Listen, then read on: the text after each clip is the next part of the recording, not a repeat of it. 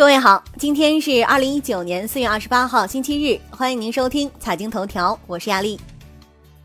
宏观方面，中国三月规模以上工业企业实现利润总额五千八百九十五点二亿元，同比增长百分之十三点九；一至三月实现利润总额一万两千九百七十二点零亿元，同比下降百分之三点三。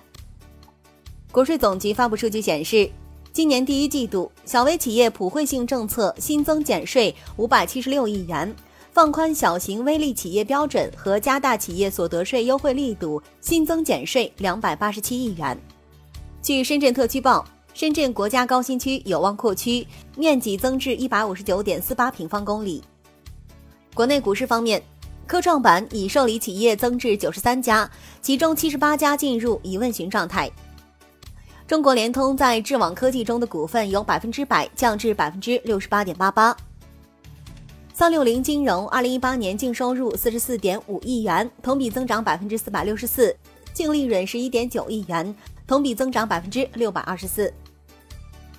去年宝钢汽车板的销量再创新高，达到一千两百多万吨，稳居世界前三。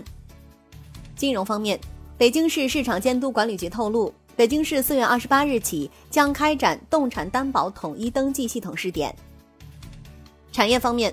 湖南省发改委透露，五一小长假之前，包括岳麓书院、天门山景区等湖南省内二十三个国有景区将降低门票价格。国内首个民资控股高铁 PPP 项目融资成功落地。浪潮与中国电信签署了五 G 技术创新及行业应用合作备忘录。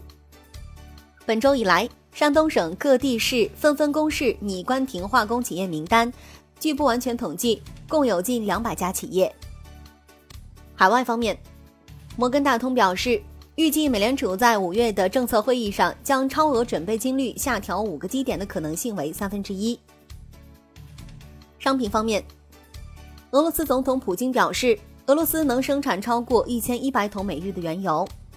美国总统特朗普二十六日致电欧佩克，要求其采取行动降低油价。债券方面，